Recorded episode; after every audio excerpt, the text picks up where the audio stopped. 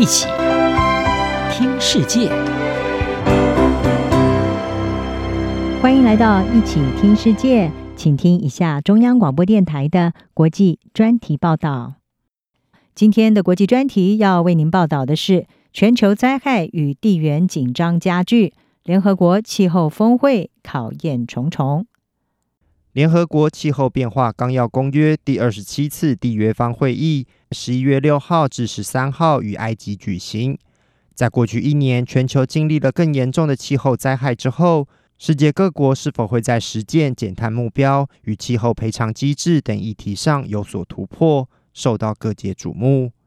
然而，乌克兰战争等地缘政治因素，则为全球气候行动的团结合作带来了重大考验。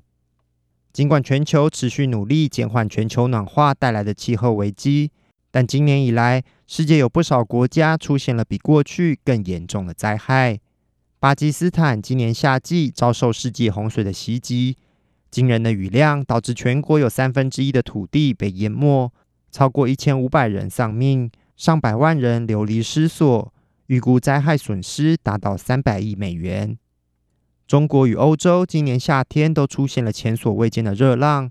美国佛罗里达州在九月底也遭受飓风伊恩的重创，而今年举办气候峰会的埃及也深受气候灾害所苦，其重要粮仓尼罗河三角洲的水稻耕作正面临海平面上升的威胁。为了因应不断加剧的全球气候灾害，世界各国在去年第二十六届气候峰会上达成协议。强化了二零一五年巴黎协定的规范，要求各国在二零二二年年底以前加强减少碳排放的自定目标。然而，经过一年后，世界各国在做出更进一步的减碳承诺上都不如预期。根据联合国的一份最新报告，直到九月底，去年签署协议的一百九十三个国家，只有二十四个国家更新了国家自定贡献的目标。包括美国、中国和印度等主要碳排大国都尚未提交更新目标。联合国秘书长古特瑞斯在十月初也发出警告：世界最主要的工业国家二十国集团在气候议题上的集体行动来得太少也太晚。除了减少碳排放的承诺外，今年的气候峰会聚焦的一大重点是损失和损害补偿机制。也就是针对因为洪水、海平面上升和其他气候变迁问题，对世界上最贫困的人口造成的伤害进行赔偿。工业化较早的已开发国家贡献全球最多的温室气体排放，但碳排放较少的开发中国家却承受了较多的气候变迁后果。例如，非洲只占全球温室气体排放量的百分之三。但受气候变迁影响最大的国家有十七个，位于非洲大陆。早在二零零九年，已开发国家就承诺要在二零二零年以前，每年提供一千亿美元协助开发中国家应对气候变迁。但这个目标不仅从未实现，而且期限一路被延后至二零二三年。去年的气候峰会，损害补偿和金援的机制。在西方国家的反对下，没有列入最终协议。但在巴基斯坦遭受世纪洪水，而且适逢今年峰会在非洲大陆举办，这个议题将成为各界关注的焦点。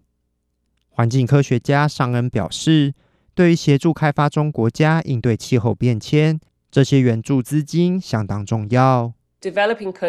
如果开发中国家要继续投资气候行动，这些他们在长期和短期内所需要的，他们需要看到这些资金来自已开发国家。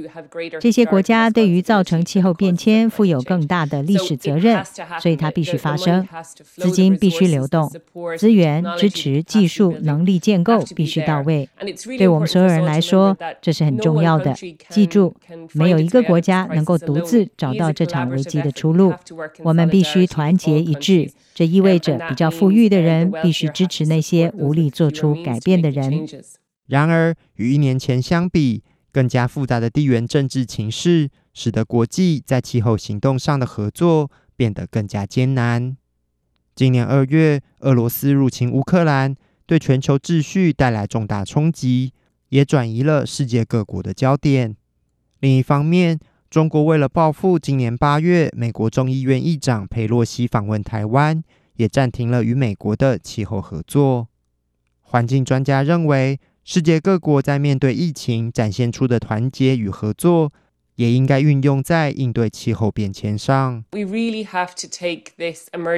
我们真的必须认真看待这个紧急事件，并且行动。我们现在拥有真实的、活生生的经验，就是世界和所有领导人共同化解 COVID-19 疫情危机。我们还没有看到这样的反应。在应对气候危机方面，尽管我们现在已经看到从巴基斯坦到美国的可怕影响，就是气候变化带来的损失，非比寻常的经济损失和人员损失，而这需要和应对疫情类似规模的应对措施。